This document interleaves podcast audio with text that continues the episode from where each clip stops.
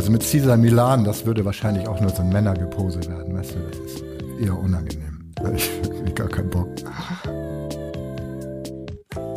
Ich stelle mir das so ein bisschen vor, wie zwischenmenschlich irgendwas tun, wenn wir uns mal irgendwie was wirklich Schönes wie Küssen vorstellen und plötzlich fragt dann jemand, was für eine Kusstechnik wendest du denn da gerade an?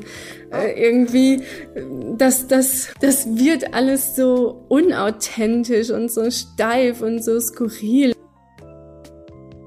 Hunde lieben Menschen, wo Opportunismus, Schleimerei, Anpassung Sinn macht und sich lohnt. Und es sieht von außen immer so ein bisschen arrogant aus, aber es ist gut. Einfach gut. Hallo und herzlich willkommen. Ich bin Jona und ihr hört den Kanis Podcast.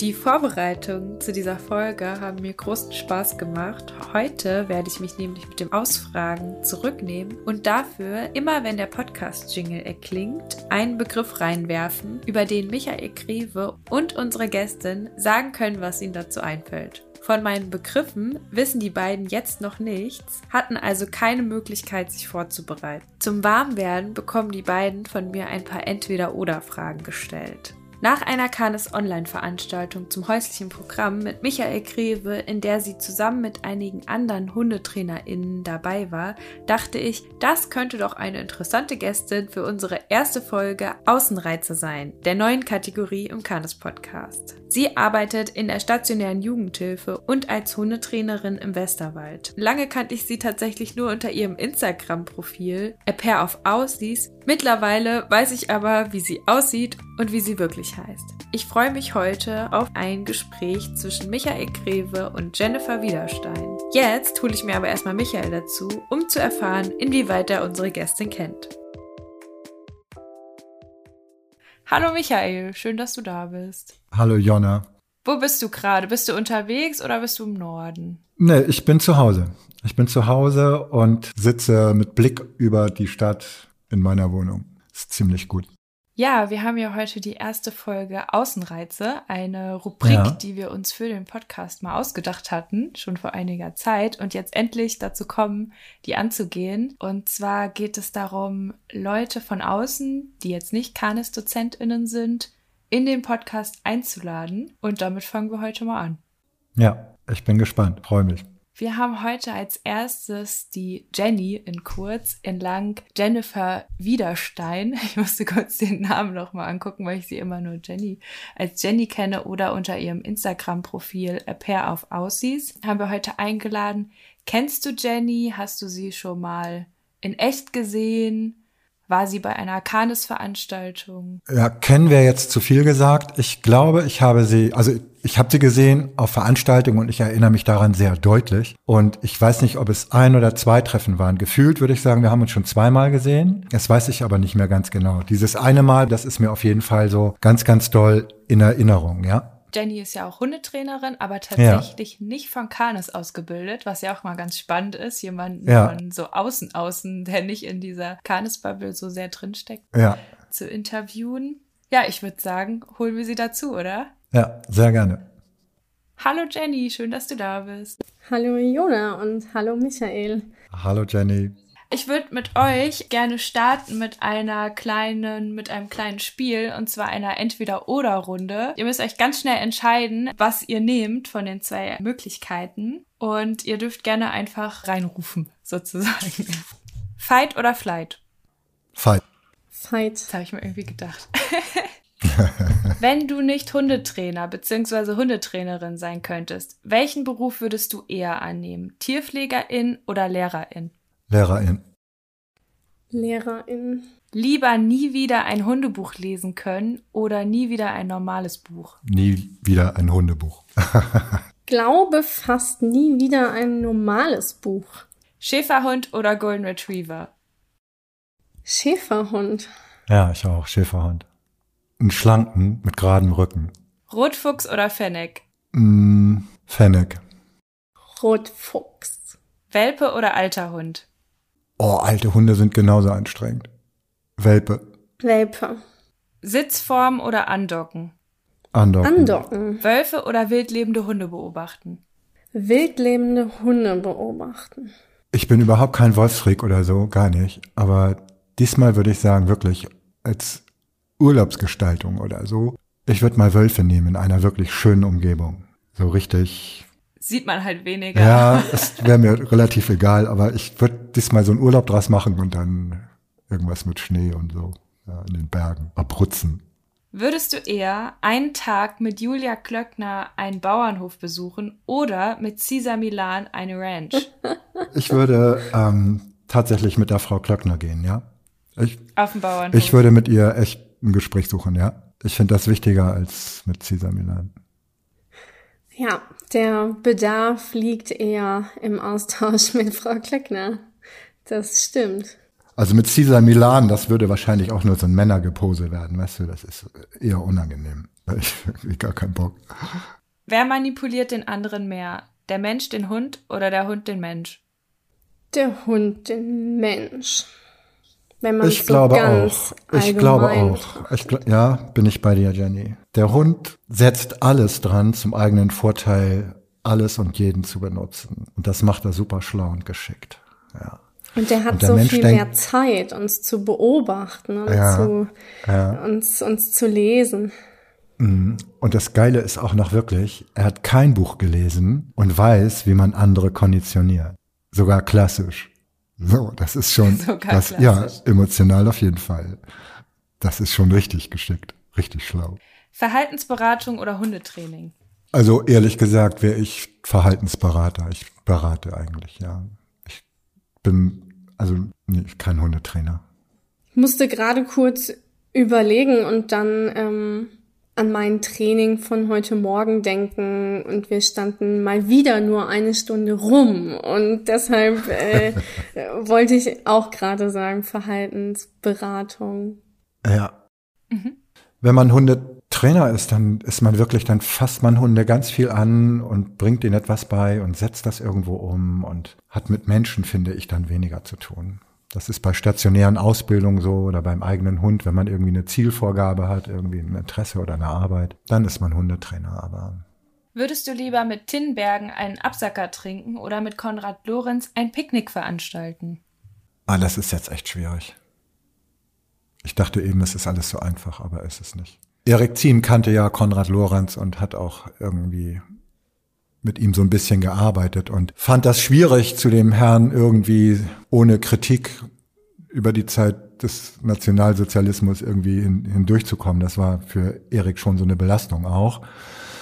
Ähm, da hat man aber auch Konrad Lorenz ein Stück weit missbraucht und ein Stück weit hat er sich aber auch missbrauchen lassen. Von Tinbergen weiß ich auf der Ebene so gar nichts und es ist natürlich schon seine Arbeit, die so sehr ins Hundetraining einfließt, diese vier Ebenen von Tinbergen da, das ist natürlich schon mega wichtig und beeindruckend auch irgendwo solche Sachen zu entwickeln oder entwickelt zu haben. Ja. Vielleicht, was, was sollte ich mit Konrad Lorenz machen? Ein Picknick oder so? Ein Picknick, ja. Vielleicht laufen da noch ein paar Graugänse Ja, ich glaube, ich nehme trotzdem Konrad Lorenz und das Picknick. Ich weiß nicht warum, aber ich glaube schon. Ich glaube, dass der vielleicht geselliger ist als Tinbergen. ja, vielleicht laden wir Tinbergen auch ein. Mal gucken. Jenny, was sagst du? Ich habe gerade auch ganz kurz über die Umstände des Treffens nachgedacht und dachte, dass ich mich lieber in einem Picknick irgendwo draußen gerne wiederfinden würde, als irgendwo Absacker trinken zu müssen. ich glaube, dass beide, sowohl Tinbergen als auch Lorenz, wahnsinnig viel Gesprächsstoff und Diskurs bieten würden und dass, dass man im Gespräch mit beiden seinen Horizont erweitern und diskutieren könnte, da nimmt sich, glaube ich, überhaupt niemand was.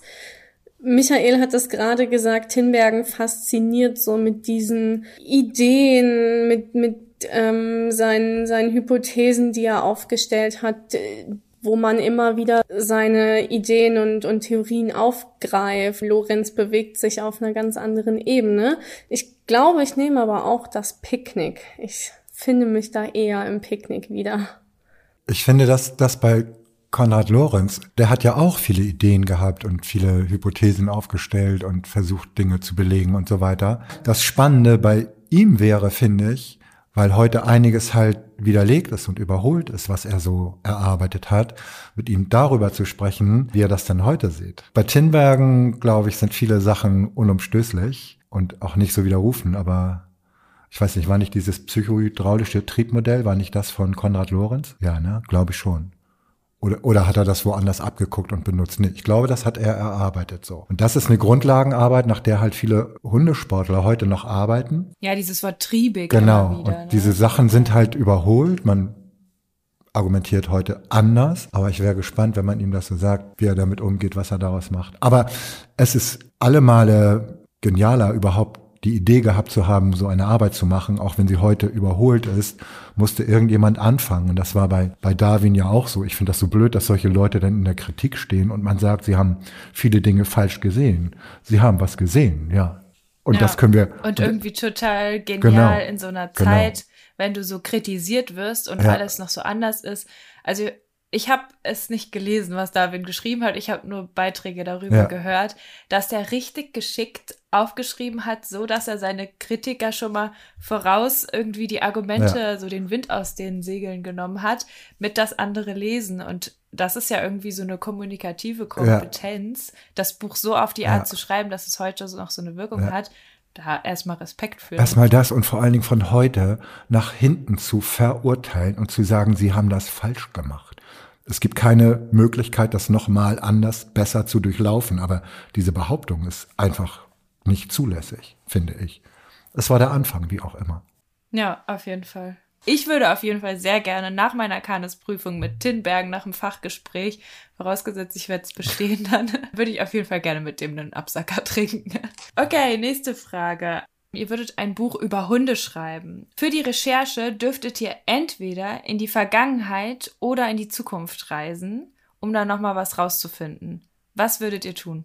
Vergangenheit und besser dokumentieren in die Vergangenheit reisen, denn im besten Fall erlebt man die Zukunft ja dann auch noch und könnte sich eben selbst hinterher wieder reflektieren oder ähm, die Thesen, die man dann aufgestellt hat, widerrufen.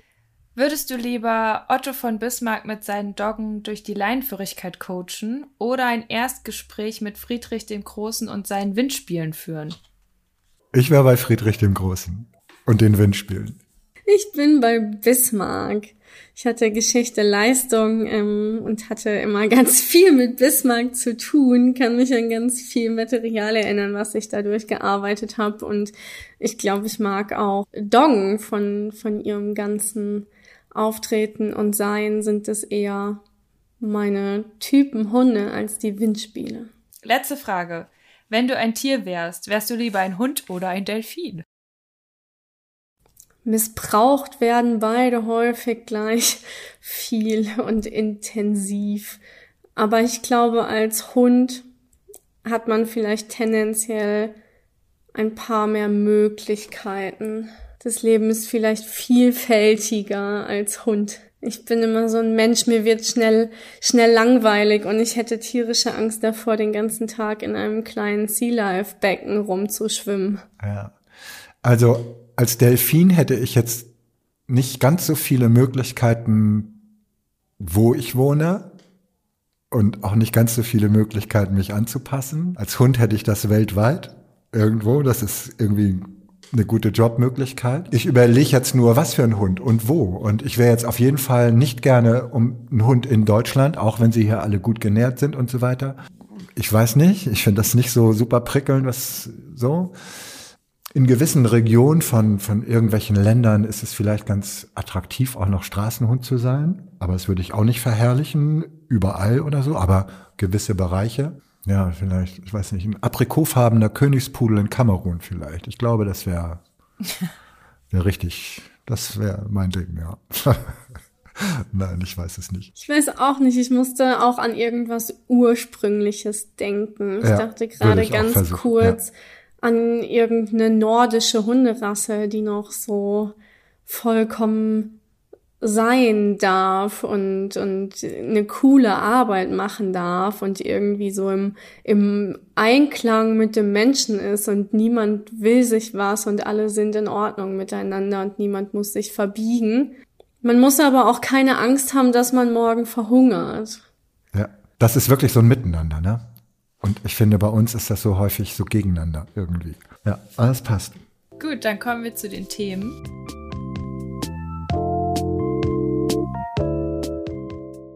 Beziehung. Okay, Beziehung. Ähm, ich finde, das ist ein häufig missbrauchtes Wort, indem man sich über die scheinbaren guten Dinge, die in diesem Begriff stecken, so profilieren könnte. Besonders schlimm finde ich den Spruch Beziehung statt Erziehung. Ich wüsste nicht, wo aus Erziehung das die Beziehung herauszunehmen ist. Also ich finde solche, solche Dinge immer ganz, ganz schlimm ähm, weil Leute dann denken könnten irgendwie, ja, Hauptsache ich habe eine Beziehung, dann brauche ich nicht zu erziehen. Also ich, ich würde das so ganz platt auch tatsächlich sagen. Der Spruch ist genauso platt. Beziehung statt Erziehung. Ich finde das total dämlich. Ja, dieser Missbrauch, ne, das betrifft ja nicht nur das Wort Beziehung, sondern auch so oft das Wort Bindung, was dann was dann so verunsichert die Leute. Die Menschen kommen ins Training und ähm, KundInnen sagen dann, ich wünsche mir, dass unsere Beziehung und unsere Bindung besser wird. Und man hat gesagt, die ist so gar nicht gut, daran müssen wir dringend arbeiten und stellen dann daraus so alles in Frage, laufen mit dieser Bindungs- und Beziehungsbrille durch die Gegend und sehen alles nur noch durch diese Brille der schlechten Beziehung, das kann so viel kaputt machen, wenn man das in, in Trainings verwendet und damit so leichtfertig umgeht. Also Beziehung ist ja so vielfältig. Es gibt so viele Arten und Weisen von Beziehung und nur weil ich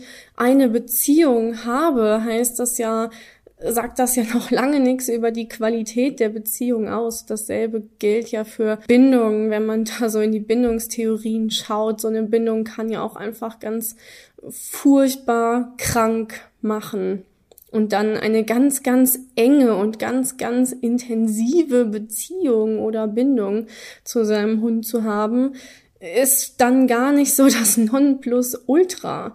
Das wird immer so ein bisschen so vermittelt und dann ja, sprechen immer alle von so tollen und engen und intensiven Beziehungen. Aber am Ende macht's ja die Mischung und die Balance. Man leitet im Grunde genommen einen Begriff, der noch nicht mal in der Mutter-Kind-Forschung so richtig gänzlich durcharbeitet ist, wo immer noch ganz viel zu tun ist. Den leitet man so eins zu eins ab auf die Hundehalter-Hund Beziehung. Und ich finde das schon ein Stück weit vermessen. Man könnte im Grunde genommen sogar sagen, ernsthaft, dass der Begriff Bindung zwischen Hunden und Haltern auf der Ebene so nichts zu suchen hat. Und dann wird Bindung quasi auch von vielen Leuten so benutzt als Druckmittel, als Angstmittel. Ne? Machst du das nicht, hast du eine schlechte Bindung.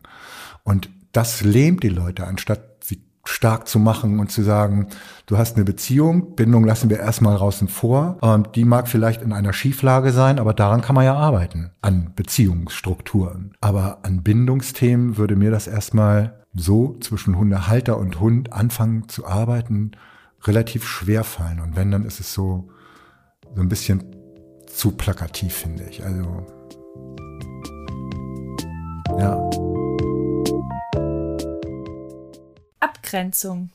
Ja, das ist tatsächlich ein ganz, ganz wichtiges Thema. Ne? Ähm, Gerade jetzt bei uns ist ein Welpe eingezogen und ich finde das ganz, ganz spannend jetzt bei mir selbst zu beobachten, wie gut mir das jetzt gelingt ne? beim beim dritten Hund und ähm, mit Erfahrung und auch dem nötigen Wissen dafür, wie gut mir das oft gelingt, mich abzugrenzen wie schlecht mir das in der Vergangenheit manchmal gelungen ist und was für eine Herausforderung es aber dennoch immer wieder ist, sich da abzugrenzen und ganz oft auch dieses, diese ständigen Bemühungen, dieses Infragestellen, geht's dem Hund gut?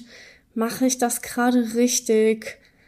bin ich nett genug? Nett ist immer so was, wo, wo KundInnen immer ganz viel Sorge haben, dass der Hund sie dann nicht mehr mag, wenn sie irgendwas tun, wo der Hund Beschwerde einlegt. Und Abgrenzung hat ja auch viel damit zu tun, mal was auszuhalten, Unzufriedenheit auszuhalten oder auch auf der Beziehungsebene vielleicht dann auszuhalten, dass man Gefahr läuft, dass das Gegenüber gerade die eigene Entscheidung gar nicht so cool findet. Und man bleibt dennoch dabei und ist überzeugt davon, von seiner eigenen Idee. Wenn man irgendwann lernt, den Zweifel nicht mehr zu kommunizieren, den Zweifel an seiner Rolle und an seiner Wertigkeit dem Hund gegenüber, ich glaube, dann finden Hunde einen so richtig gut. Selbst auf die Gefahr hin, dass man hier und da einen Fehler macht. Das wäre so für mich das höchste Ziel überhaupt, was ich Leuten vermitteln könnte. Wirklich keine Angst bei keiner Entscheidung. So. Ändern kann man immer noch was. So schlimm sind Entscheidungen nicht, die wir treffen mit, mit unseren Hunden. Aber diese Unsicherheit und Angst irgendwie, der Hund, was du schon sagtest, Jenny könnte sie nicht mehr mögen oder lieb haben oder so. Das, das stellt auch Hunde so ein Stück weit wirklich alleine hin. Das ist, da weiß jemand nicht, was er tut. Wie soll der Verantwortung übernehmen? Sich auch darüber bewusst zu werden, dass Hunde uns ja so viel auch verzeihen. Also wir laufen ja, ja auch nicht den ganzen Tag durch die Gegend und sind äh, besorgt darüber, gerade unserem Partner gegenüber was Falsches gesagt zu haben, unsere Beziehung dann in Frage zu stellen. Also sich auch mal sicher darüber zu sein, dass eine gute Beziehung, dass man sich da Fehler erlauben kann, dass man mal probieren kann, wie weit kann man denn gehen am Gegenüber dann auch vielleicht dann abzulesen, ui, das war jetzt zu dolle oder boah, das hat mich da überhaupt nicht weitergebracht, das muss ich mir einfach merken, dass, dass das nicht funktioniert. So lernt man sich ja auch kennen. Ja. Sich souverän abgrenzen zu können, ist wirklich so etwas wie, ja, so eine emotionale Reise wirklich auf hohem Niveau mit dem Hund. Hunde lieben Menschen, wo Opportunismus, Schleimerei, Anpassung Sinn macht und sich lohnt. Und es sieht von außen immer so ein bisschen arrogant aus, aber es ist gut. es ist einfach gut. Wer sich abgrenzen kann, hat, hat einen Vorteil Hunden gegenüber, ja. Absolut. So ein wohlwollender, gesunder ja, genau, Egoismus genau. mit leicht Total, narzisstischen, ja. gesunden Zügen. ja. Rituale können wunderbar und total hilfreich sein, aber auch Stolpersteine sein. Wissen, wann man Rituale etabliert, wann es vielleicht sinnvoll ist, so ritualisiert. Der Hund weiß, was, wenn wir da und da sind oder wenn wir im Restaurant sind, dann setze ich mich nicht mit auf den Tisch, sondern leg mich da drunter und dann, ja, so ist das immer, so machen wir das immer, dass ich hier einfach liege, so. Aber das Ritual, dass es äh, jeden Morgen um 7.38 Uhr Frühstück gibt, das wäre vermutlich eher eher hinderlich, statt dann den Alltag zu bereichern. Ja. Also ich denke, dass wir Rituale brauchen. Die helfen uns auch, so durch den Tag, durch die Woche, durch den Monat zu kommen, vielleicht sogar durchs Leben zu kommen irgendwie. Ich glaube auch nicht, dass wir sie wirklich vermeiden können, weil wir ja auch Leuten, anderen Menschen, die ritualisierter oder die mit sehr vielen Ritualen leben, begegnen und darauf ja auch irgendwie gewohnheitsmäßig oder immer gleich oder was ein Ritual auch ausdrückt, ähm, reagieren und damit umgehen. Ich glaube auch, dass Hunde wirklich sehr viele Rituale haben untereinander und auch zwischen Mensch und Hund. Das glaube ich auch. Ich glaube nur, dass Rituale dann zu einer gewissen Berechenbarkeit führen und von gewissen Hundetypen diese Rituale genutzt werden können, um sich selber Vorteile zu verschaffen, die dann wieder zu Lasten des Menschen oder der Umwelt gehen. Wenn ich weiß, was kommt, weil wir das immer so machen und ich bin ein Egoist, dann nutze ich das. Und der Hund wäre so und man muss sich bewusst darüber sein vielleicht. Man sollte da in Bezug auf das Zusammenleben mit unseren Hunden vielleicht schauen, wann ist es denn wirklich total super, dass Rituale uns eine gewisse Gewohnheit, eine gewisse Sicherheit, aber auch genau. meinem Hund eine Verlässlichkeit vermitteln?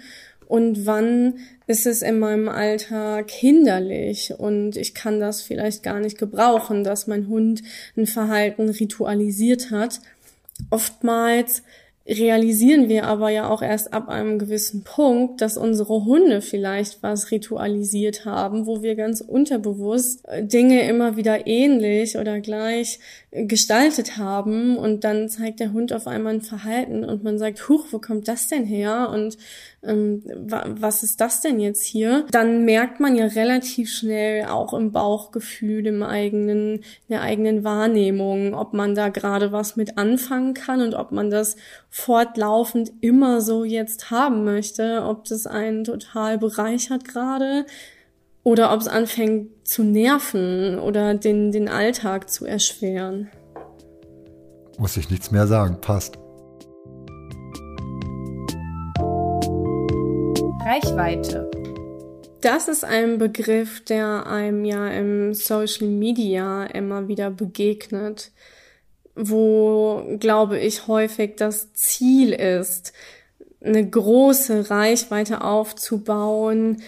Ich verbinde mit Reichweite aber auch direkt so Dinge wie Einflussnahme oder auch in gewissem Maße macht. Man, man kann mit großen Reichweiten im Social Media, aber ja bestimmt auch so, wenn man jetzt mal außerhalb von Social Media denkt, durch eine gute soziale Vernetzung und damit durch eine große Reichweite ja viel bewirken, ne? viel bewegen und das erstmal ganz neutral, also sowohl positiv als auch negativ. Ich würde jetzt mal behaupten, Michael, dass du eine recht große Reichweite hast, auf einer ganz anderen Ebene vielleicht, nicht gesprochen mit einem ganz großen, tollen Instagram-Profil mit ganz vielen tollen bearbeiteten Bildern, äh, sondern ähm, ja, auf, auf eine ganz äh, subtile Art und Weise. Du bist gut vernetzt, vermutlich kennst viele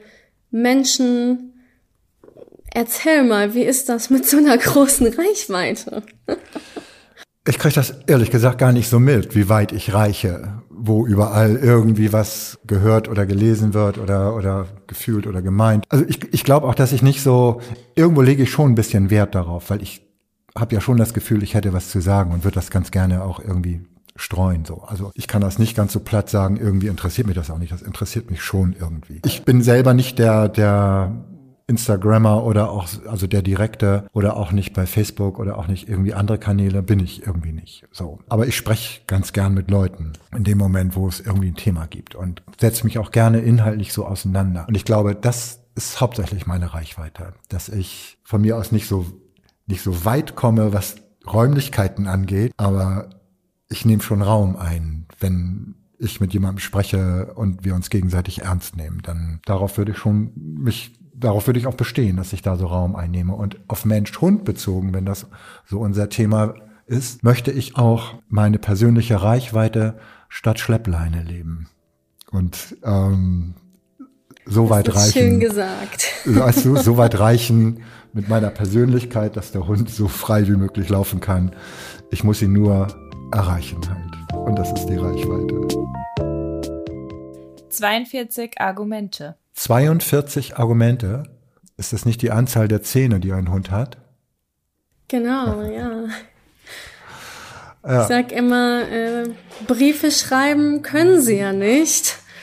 Dafür haben sie dann andere Argumente ja, was, was soll so ein Hund machen? Das äh, sind ja im Zweifelsfall äh, sind Zähne und diese 42 Argumente, wie du, Jona, gesagt hast, so ein bisschen die Lebensversicherung des Hundes, ne? Das bietet dem Hund Möglichkeiten, aber vielleicht auch im, im Sinne von, um das Wort Argument nochmal aufzugreifen, ich glaube, es ist ja nicht das erste Argument in Diskussionen, was Hunde bringen. Es ist vielleicht häufig ein letztes Argument oder der Versuch, Argumente noch deutlicher dann an den Menschen heranzutragen. So Stichwort Aggression und Gewalt. Ich würde Hunden jetzt mal grundsätzlich unterstellen, dass sie erstmal nicht mit allen 42 Argumenten sofort in so eine Diskussion gehen, wenn wir uns da auf der Ebene weiter bewegen.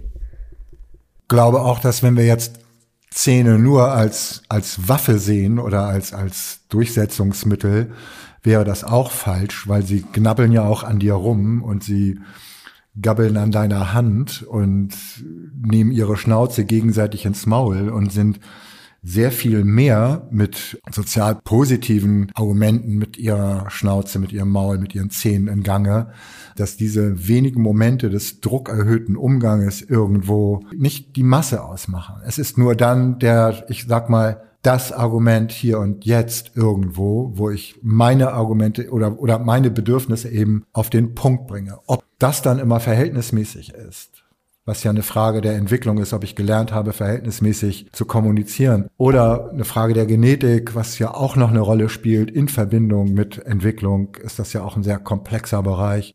Da würde ich 42 Argumente schon sehr aufportionieren und sagen, in der Mehrzahl ist die Kontaktaufnahme sowohl Hund-Hund als auch Hund-Mensch auf der Ebene eher soziopositiv und nicht negativ. Die einzigen oder die wenigen oder naja, Kaninchen sehen das wahrscheinlich alles anders, was ich hier sage, aber. Kann ich nicht mehr hören. da gibt's einiges. Schwierig. Es gibt so viel. da gibt's echt einiges, ja. Kann ich nicht mehr hören, ja. Mm. Hast du mal einen hm. Tipp? Finde ich hm, immer. Genau. Genau. Ganz Kann ich immer kurz was fragen? Hast du mal einen Tipp? Genau, sehe ich, ja, bin ich auch so.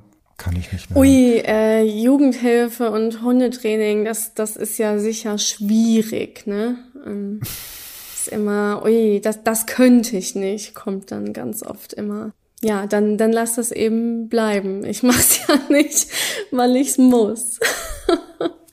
Ja, ich denke auch noch so an andere Dinge. Weißt du, die kann man jetzt, finde ich, so gar nicht in Worte fassen. Das sind mehr die Umstände, die versucht werden zu erklären, die ich nicht mehr hören kann. Auch, die werden auch alle unterschiedlich formuliert und ausgedrückt. Aber die Gründe, die dazu führen, dass man einem Hund nicht vermittelt, was ist richtig oder falsch. Diese, dieses sich selbst rauswinden aus Verantwortung, das kann ich nicht mehr hören. So. Und ich weiß die Worte nicht, die gesprochen werden. Das kann jeder anders sagen, aber ich weiß schon, wenn jemand versucht, seine, man darf gerne hilflos sein, das finde ich überhaupt nicht schlimm, so. Nur wenn jemand das versucht, ethisch hochwertig, moralisch hochwertig zu begründen, dass er hilflos ist, um da gut aus der Nummer rauszukommen, das kann ich nicht mehr hören. Kanes Studium. Geile Sache.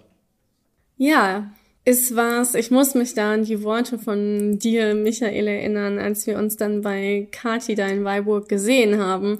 Ich mhm. glaube, du hast so im übertragenen Sinne sowas gesagt, wie das Kanestudium hätte dir wirklich gut gestanden oder du hättest gut äh, ins Kanestudium gepasst. Ja, genau. Ja. Genau. Das ist ja tatsächlich was, also Kanes und das Kanestudium ist mir immer wieder begegnet, so die letzten Jahre.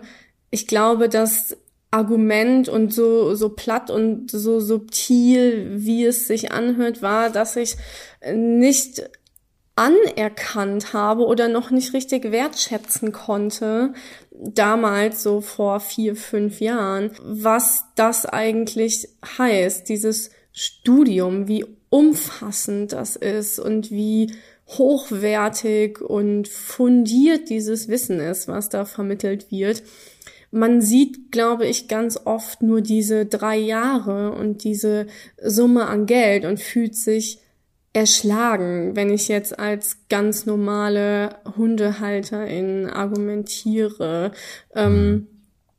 und ich glaube, das war so ein ganz, ganz platter Grund, weil ich auch so von, von dem, wie ich aufgewachsen bin, immer zusehen musste, dass ich mein eigenes Geld verdiene und dass ich das, was ich da machen möchte, so aus eigener Tasche finanziere und dafür auch aufkomme finanziell, was ich da so alles vorhab, dass ich mich dann gegen das Kanes-Studium entschieden habe. Mittlerweile wüsste ich besser und würde meine Prioritäten anders setzen und würde das auch ganz anders wahrnehmen und wertschätzen, was dieses Studium da eigentlich ist. Nicht, dass ich sagen würde, ich würde es jetzt so einfach morgen beginnen. Tatsächlich würde ich mir aber wünschen, ab und zu mal Mäuschen spielen zu dürfen im Kanes-Studium, weil ich glaube, dass ich an ganz, ganz vielen Ecken noch unwahrscheinlich profitieren würde davon, von dem Wissen, was da vermittelt wurde und das mir ja so, ja, was heißt so, so nachhaltig, aber so ganzheitlich, wie mein Training doch schon, wie ich mein Training doch schon bezeichnen würde, glaube ich, dass da noch wirklich Luft nach oben ist und dass ähm, Teile des Kanes-Studiums mich da auch wirklich qualitativ noch wachsen lassen würden. Ich kann da nicht mehr zu sagen. ja. Ja, du hättest da echt gut reingepasst, so diese, die, auch die, diese klare, diese Fähigkeit, auch Emotionen zu sortieren und, und damit klar umzugehen und erstmal laufen zu lassen und nicht keine Emotion zu haben. Das ist Quatsch. Aber nicht so auf dieser Ebene zu argumentieren. Das ist so ein ganz wesentlicher Punkt dabei.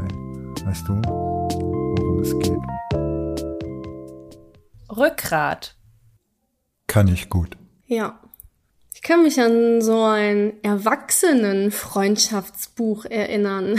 Das ist ganz witzig, weil da gefragt wurde, was kannst du nicht leiden und, und was macht dich irgendwie sauer oder wütend. Und ich erinnere mich, dass ich da hingeschrieben habe, Menschen, die wenig bis kein Rückgrat haben. Ja, das ist immer so eine Sache mit dem Rückgrat. Ne? Also ich glaube, dass es da vielleicht nicht nur ein Rückgrat gibt, sondern mehrere irgendwie, je nach Raum, in dem man sich gerade befindet. Ob es privat ist, so, in Beziehung und persönlichen Auseinandersetzungen oder ob das beruflich ist. So, ich finde, das kann man durchaus schon mal irgendwo trennen.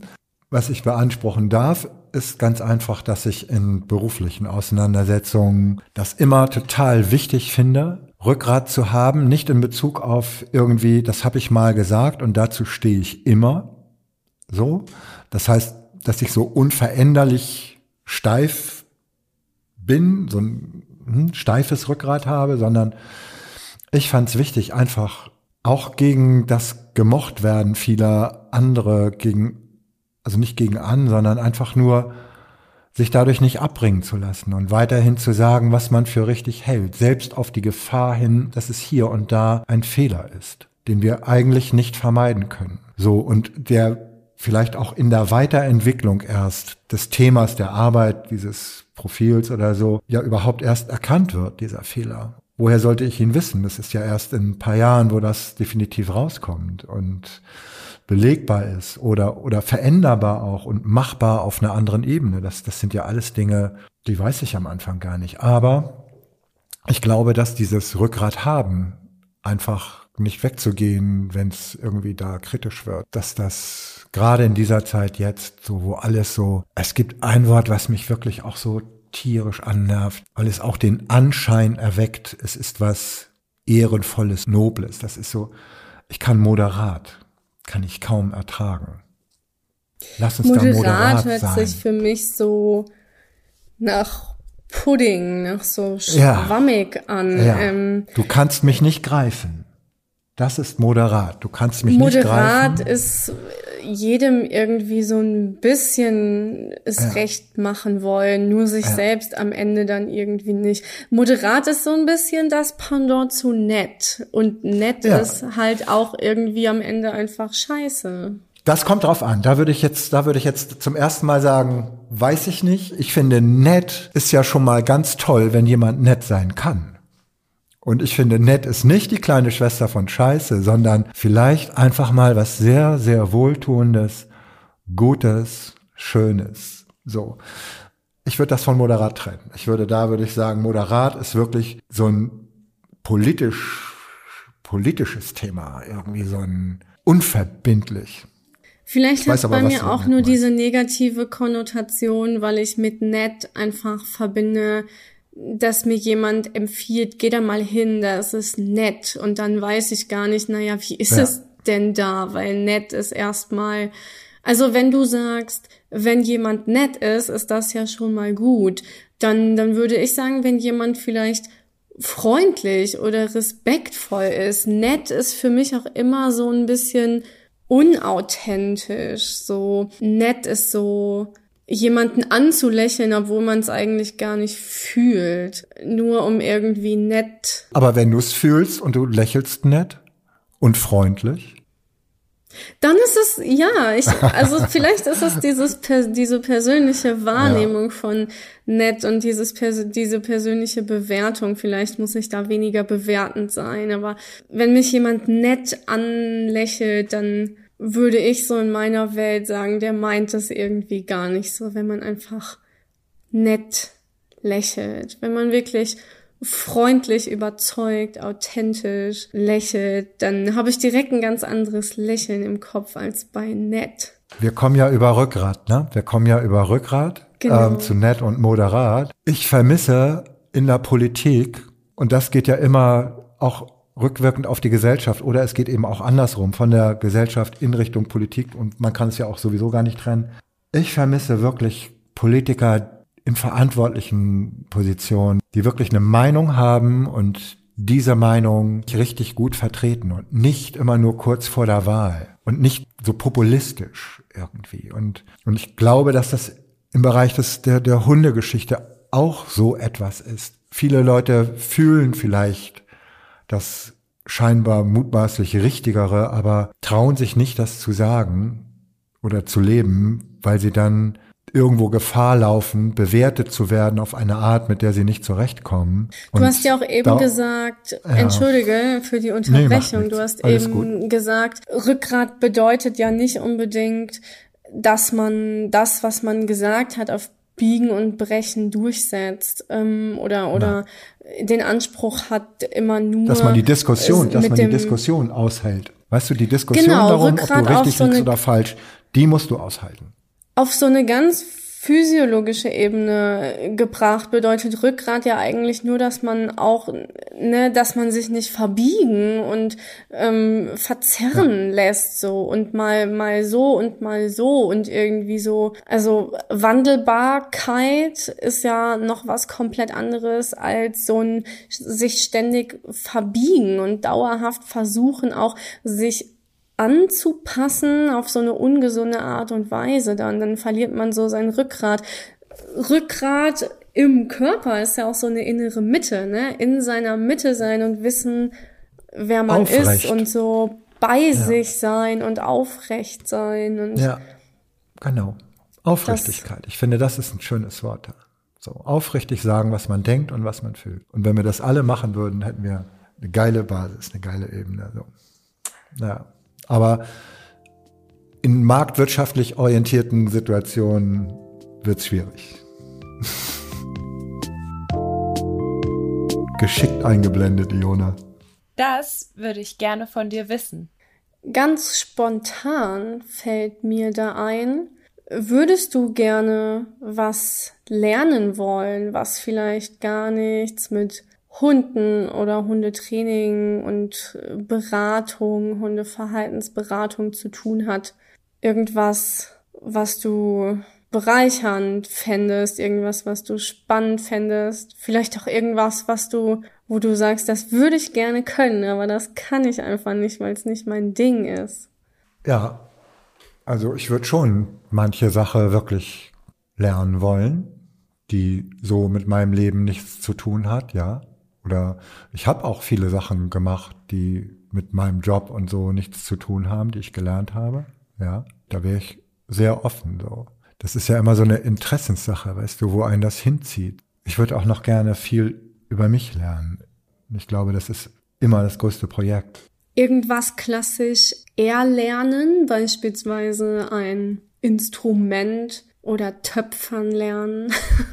ich habe als Kind mal ähm, Flügel, also Trompete gelernt, so gelernt im Sinne, wie weit man das lernen kann, ohne weitere Ambition. Hab später sowas nochmal versucht mit Saxophon, da war ich dann erwachsen und hatte auch schon Kinder. Das war für mich ganz witzig, für alle anderen eher belastend. Ich habe mir immer wieder mal was vorgenommen zu lernen, immer wieder. Ich habe immer wieder völlig berufsfremde Dinge gemacht, die ich lernen wollte. Ich habe einen Sportbootführerschein gemacht für Binnen und Booten und bin nie Boot gefahren. Also ich habe das nur diesen Lehrgang gemacht, diesen Kurs und das war schön, toll, aber ich habe es nie umgesetzt halt. Ich habe so ein paar Sachen gemacht, ja. ja. Aber das war vielleicht nicht die Antwort auf deine Frage, oder? Doch schon auch, ja. ja. Gibt's ja irgendwie kein richtig ja. und ich hab, kein ich hab, falsch. Ich habe eine ganze lange Zeit immer versucht, ganz viele unterschiedliche Menschen Lebenssituationen, Länder, Beziehungen, sowas kennenlernen zu wollen. Ich war immer sehr interessiert, ganz, ganz lange, lange, lange Zeit an solchen Themen so. Und habe das immer sehr aufgesogen, Schicksale, also das, ich war fasziniert so an diesem Lebensthema und das ganz breit aufgestellt so irgendwie. Und ich glaube, dass das manchmal so eine, so eine Ermüdungserscheinung ist, vor der man sich auch so ein bisschen schützen muss, dass einen das irgendwann nicht mehr interessiert dass man das nicht mehr lernen will. So. Und dann ist es natürlich eine schöne Flucht in so ein Sachthema, sich zu verlieren und dann irgendwie Bonsai-Pflanzen zu züchten und irgendwie Hauptsache, du musst nicht dich auseinandersetzen mit, mit Menschen, mit Emotionen auf dieser Ebene und so weiter. Ich hatte immer mit Emotionen zu tun. Das, das ist so, ich glaube, mein Hauptarbeitsfeld gewesen, immer irgendwie auf Gefühle und in Gefühlen und mit diesem Thema im Gespräch, im Geschäft und verwickelt zu sein und Mensch und Hund. Es gibt für mich nichts Emotionaleres als diese Kiste irgendwie so. Auch bizarr irgendwie. Voll, ja. Ja. Ja. ja äh, aber, darf ich dich fragen, ja. was dein eigentlicher, hast du äh, ganz früher so jugendlicher mäßig, äh, ganz klassisch so einen Beruf erlernt? Ich kann das ja mal kurz sagen, das ist auch irgendwie schnell erzählt. Irgendwie. Ich habe Realschulreife gemacht und habe dann versucht, Tischler zu lernen. Dann ist irgendwie in der Mitte der Ausbildung der Meister gestorben. Ich hätte übernommen werden können, habe es aber nicht gemacht und bin zur Polizei gegangen. War zehn Jahre Polizist, habe dann gekündigt und habe Abitur nachgemacht und habe Bio studiert und dann nochmal Deutsch und Geologie, alles nicht fertig. Ich wiederhole das nochmal, alles nicht fertig. Aber ich habe in ganz viele Sachen ähm, durchaus ähm, Einblicke und, und Ahnung, wie sie funktionieren und wie sie zusammenhängen. Und bin dann mehr oder weniger über Bettina in die Szene mit den Hunden gekommen. Ich hatte auch vorher schon was mit Hunden zu tun, aber ich hätte nie daran gedacht, das zum Beruf zu machen. Das, ja, das stimmt. Daran erinnere ich mich. Da hast du mit Jona ja. in der ersten Podcast-Folge genau, drüber genau. geredet, wie genau. äh, deine das, Frau das, dich da so ein bisschen in den Bann gezogen hat. Dann. Genau. Das ist mit mir passiert. Ne? Aber ich habe schon so ganz viele Versuche, zumindest einer den Eltern gefallenen bürgerlichen Existenz ähm, hinter mir so und bin damit letztlich gescheitert wäre falsch, weil es ist ja was geworden. Aber das wäre nichts für mich gewesen. Das, was ich gemacht habe, das war genau das, was ich habe machen sollen. Und ich habe dadurch einen mega Inhalt in meinem Leben gehabt zu der Familie dazu, was wirklich ein gnadenloser Luxus ist. Das zu leben und zu arbeiten, worauf man echt Bock hat. Und wo man auch noch was entwickeln konnte. Ich konnte ja was entwickeln. Und das war einfach mega geil. Ja. Und irgendwann haben deine Eltern dann auch gesagt, ähm, ja, nee. der, der kann, der kann schon auch irgendwie Geld damit verdienen. Ich muss immer daran denken, äh, meine Eltern, äh, mein, mein Vater hat da, glaube ich, mittlerweile, weil der so ein bisschen in meinen Beruf reinschnuppern konnte, in die Jugendhilfe, da ein komplett anderes Bild und ist da sehr ehrfürchtig auch vor dem, was ich da mache. Aber ähm, meine Mama sagt immer noch ganz gerne, die arbeitet in der Anstalt und ähm, macht noch irgendwas mit Hunden. Die sind auch ja, genau. ein bisschen irre. Ja. Ja, so ist das, genau, so ist das bei meinen Eltern auch geblieben. Die sind mittlerweile äh, beide verstorben. Die haben den Moment, das zu verstehen, leider nicht erlebt. Ähm, Ich fand es ein bisschen traurig und ein bisschen auch abwertend teilweise. So, das ist ja auch das, was man bei dir raushört. So, es ist eher abwertend. Das ist aber ja nicht dein Problem und auch nicht mein Problem. Das ist ja das Problem unserer Eltern gewesen und die haben ihre Gründe für ihre Probleme und dafür bin ich persönlich auch sehr dankbar, das nicht mehr mitschleppen zu müssen. So. Das ist auch, glaube ich, unwahrscheinlich schwierig, ne, um so auch. Ich bin dann immer ein Fan davon, auch mal so die Lanze zu brechen für Außenstehende, nicht nur für dann meine oder deine Eltern. Also mhm. wie, wie soll man denn jemandem erklären, dass man da irgendwie so 50 bis 60 Euro für so eine Stunde Beratung und mal so ein bisschen über Hunde reden und dann soll da so viel passieren. Und also für, für Leute, die so gar nicht mit Hunden in Beziehung sind und das so gar nicht nachvollziehen können, ist es auch kaum greifbar. Und für die meisten in der Gesellschaft ist es auch nicht greifbar, was ein Jugendlicher oder eine Jugendliche mit 13 da teilweise an, an genau. Geschichte mitbringt. Also ja. ja, dann, dann gibt's immer dieses schöne Wort, die schwierigen Jugendlichen oder das sind verhaltensauffällige Jugendlichen oder irgendwelche ICD-10-Diagnosen, die dann da auf so einen Zettel geschrieben sind. Aber was das dann letztendlich heißt und bedeutet, das kann kaum jemand nachvollziehen und dann wird ja. nur immer von Erziehung und ja Respekt oder fehlendem Respekt gesprochen ja. oder ja. Weißt du, ich finde, ich finde, das kann man sich ganz einfach machen und da kann man auch, finde ich, gut rauskommen aus der Nummer, wenn es um Bewertungen geht oder so. Ähm, der Hund spielt gar keine Rolle. Du hilfst Menschen. Ja, und, und wenn man es noch Menschen, ein bisschen weiterbringen möchte, wir gehen ja, ich sag mal ganz blöd, wir, in, also in der Pädagogik und ich komme da noch so ein bisschen eher auch aus dem Systemischen. Da könnte Tanja Elias oder Tanja Elias äh, wahrscheinlich jetzt noch ein bisschen mehr zu sagen. Das ist auch eine der ersten Canis-Dozentinnen, die ich kennenlernen durfte, zusammen mit Rainer. Dann kann man noch nicht mal so großspurig sagen, wir helfen helfen Menschen, sondern irgendwie geht es ja dann darum, wir helfen denen, sich am Ende selbst zu helfen. Also ja. ähm, es ist ja dann am so, Ende bleibt helfen. es, am Ende bleibt es wirklich, wir helfen Menschen. Ob das jetzt Hilfe zur Selbsthilfe ist oder du sagst denen, wo der Schlüssel liegt, ist ja völlig, finde ich, völlig egal. Das stimmt, ja. Das müssen es hört wir, sich immer so ein bisschen an, das überträgt auch ganz, ganz oft eben die Verantwortung so an den Hundetrainer oder die Hundetrainerin. Ja. Und man geht dann immer so schnell dazu über, auch zu sagen, nee, bei der Trainerin, bei dem Trainer, da war ich, der war einfach schlecht. Das hat mir überhaupt nichts, der konnte ja. mir nicht helfen. Ja. Das mag ganz, ganz oft so richtig sein. Ja. Damit überträgt es aber auch immer so nur die Verantwortung auf den Trainer oder die Trainerin. Ja. Ich gehe da mit meinem Hund hin und dann passiert was und der ist dafür zuständig, dass uns geholfen wird. Ja.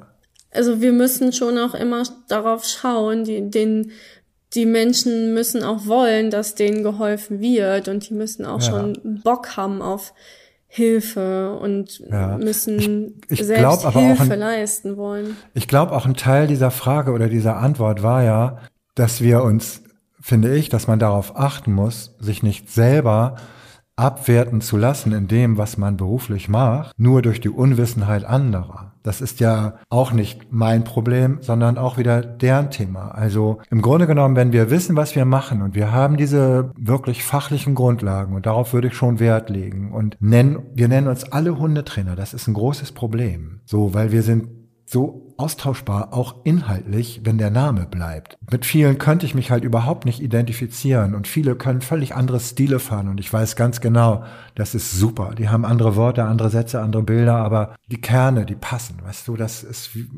also wir haben einen Beruf, der anfängt, ein Berufsbild zu sein und zu werden, der noch lange nicht wirklich durchstrukturiert und fertig ist. Und wir sind einer der Anfänge, wenn nicht sogar der, ich sag mal, der zumindest am breitesten, aufgestelltesten Anfänger, aber es gab auch andere mit uns. Es wäre schön, wenn sich da irgendwas in Zukunft wirklich herausbildet, was dann diesen ganzen Wahnsinn um Zertifizierung und Paragraph 11 Schwachsinn, diesen ganzen, diese ganze Merkwürdigkeit, wenn das wirklich einmal richtig Strich und dann gibt's so eine Endabrechnung und dann fängt man neu an, das Thema aufzubauen. Das wäre eigentlich wirklich das Schönste. Ich habe manchmal so das Gefühl, es ist so verfahren, dass man da den Weg kaum noch so sieht. Ich muss noch eine Frage an dich stellen, Jenny. Das ging mir die ganze Zeit durch den Kopf.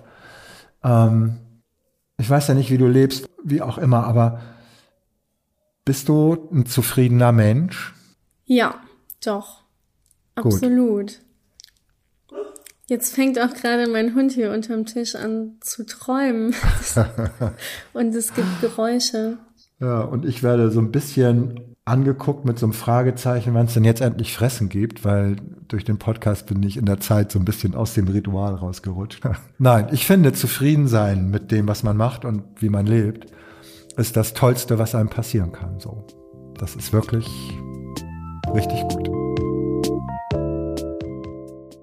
Okay, zum Schluss die Frage, die ich allen DozentInnen auch einmal stelle. Und ich habe sie dir, Michael, tatsächlich noch nicht gestellt, weil die erste Personenfolge haben wir zusammen gemacht oder gab es diese Frage noch nicht. Deswegen bin ich umso gespannter, was du jetzt sagst. Es ist die gute Fee-Frage. Ihr habt, also normalerweise sind es drei Wünsche frei. Ich würde jetzt aber sagen, jeder bekommt einen Wunsch und auf den dritten Wunsch müsst ihr euch einigen, weil wir haben ja pro Podcast-Folge natürlich nur drei Wünsche. So ist die Podcast-Fee. Und drei Wünsche Wünsche für die Hundewelt. Willst du anfangen, Jenny? Ich kann anfangen, ja.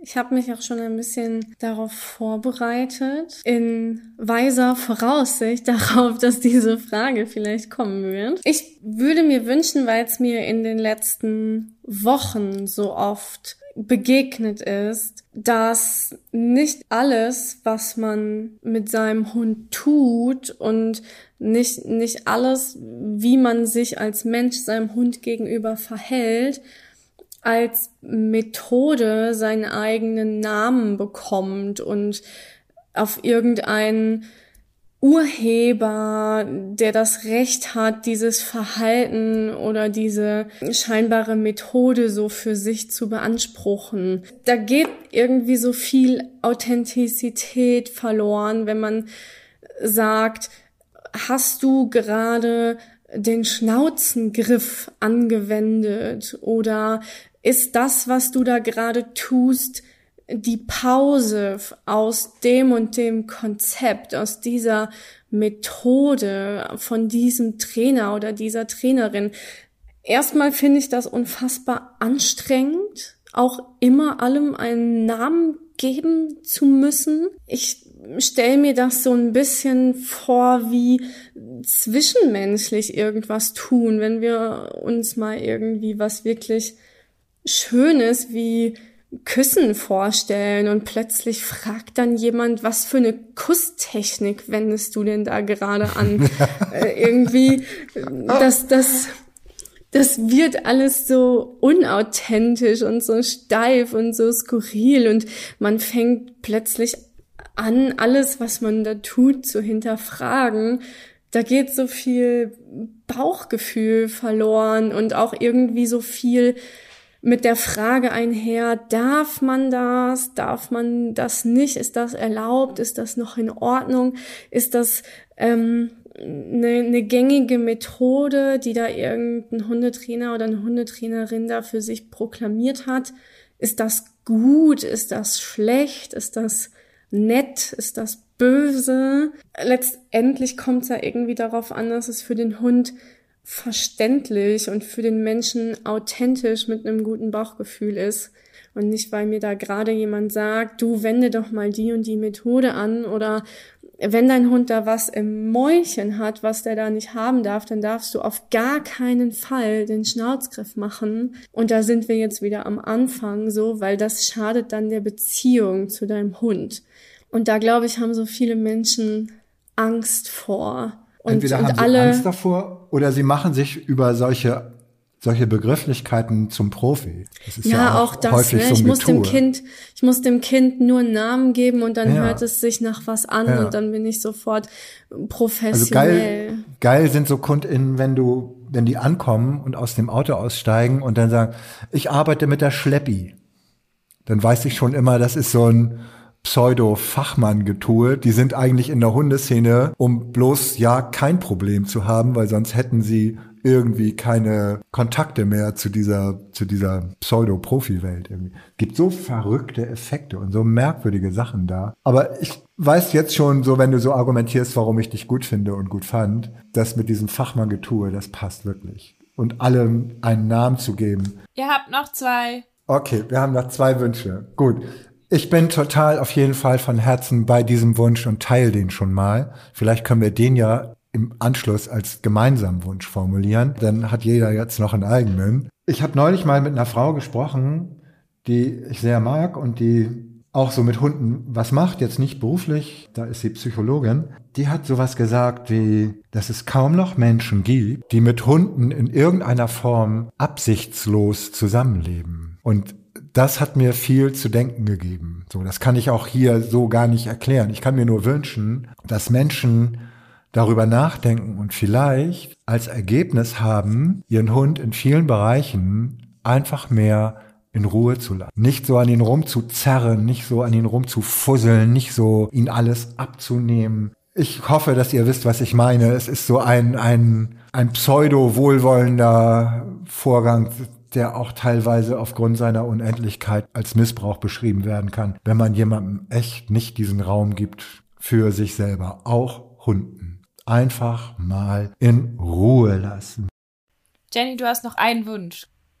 Ich glaube tatsächlich, dass mein Wunsch, wenn Michael und ich uns dann darauf geeinigt haben, dass der erste, der von mir geäußert wurde, unser gemeinsamer ist, dann würde ich mir tatsächlich qualitativ hochwertigere Ausbildungen wünschen, einheitliche Standards, was die Qualifizierung und die Zulassung von TrainerInnen im Bereich Hund angeht. Weniger Missgunst auch unter Ausbildungsstätten, weil ich glaube, dass schon auch ganz klar ist, dass gewisse Dinge nicht verrückbar und gewisse ähm, Standards nicht unter den Tisch fallen gelassen werden können, so, aber dann hat jeder nochmal das Bedürfnis, eine neue Ausbildung aus dem Boden zu stampfen und das für sich zu proklamieren. Und ich glaube, wenn man da ganz viel Fachlichkeit zusammenbringen würde und ganz viel Eitelkeit vielleicht weglassen würde,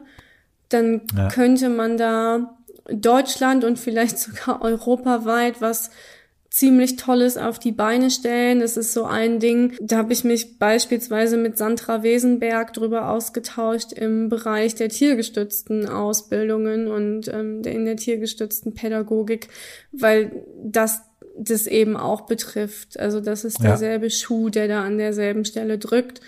Und ich glaube, dass, dass da viel mehr Wert auf qualitativ hochwertige Ausbildungen und eben, naja, ein bisschen auch zusammenhängt mit dem, was ich gesagt habe, ne, dass nicht jeder seine Methode für sich proklamiert, sondern da auch mal geguckt wird, wohlwollend den Auszubildenden und StudentInnen gegenüber zu sein, wohlwollend dem Hund gegenüber zu sein, ohne für sich den Anspruch zu erheben, das einzige Wahre zu sein. Das wäre ein wirklich schöner, ein schönes Zukunftsbild, ja. Ja, vielen Dank, ihr beiden, für dieses Gespräch untereinander. Es war ja jetzt das erste Mal, dass ich so ein bisschen anderes Format ausprobiert habe. Ich bin schon total gespannt, was da am Ende bei rauskommt. Fand es auf jeden Fall sehr interessant, euch zuzuhören. Eine neue Erfahrung hier im Podcast. Ich sag auch schönen Dank, Jenny, und dir auch, Iona. Jenny in diesem Kontext wirklich nach dem Warmlaufen wirklich Gespräche führen zu können, die ich sehr, sehr sinnvoll finde und sehr angenehm und sehr. Und ich freue mich, dass ich mich so nicht getäuscht habe in deiner intellektuellen Art, dieses Thema Hund so anzunehmen. Finde ich wirklich richtig super toll. Ich freue mich, dass ich die Möglichkeit hatte, zum einen mich mit dir, Michael, auszutauschen, zum anderen aber auch einfach die Möglichkeit, mal was zu sagen und so Gedanken einfach teilen zu können, in Austausch zu gehen. Ich danke, dass ich diese Rubrik eröffnen durfte sozusagen. Und äh, ja, danke Jona, dass du die Idee hattest. Ich unterstelle dir einfach mal, du hattest die Idee. Danke, Michael, dass du dich darauf eingelassen hast. Dann macht's gut. Macht es gut. Bis dann. Tschüss. Tschüss. Das war sie, unsere Pilotenfolge für die neue Kategorie Außenreize. Ich bin gespannt, wie es euch gefallen hat. Für Feedback schreibt uns wie immer gerne auf Instagram unter kanis-kynos oder auf Facebook unter kanis. Mich findet ihr auf dem Instagram-Kanal Jona und die Hunde. Als nächstes erwartet euch dann wieder ein ExpertInnen-Interview, wie immer freitags in zwei Wochen. Bis dahin, vielen Dank für euer Interesse. Ich wünsche euch und euren Hunden eine gute Zeit. Tschüss! thank you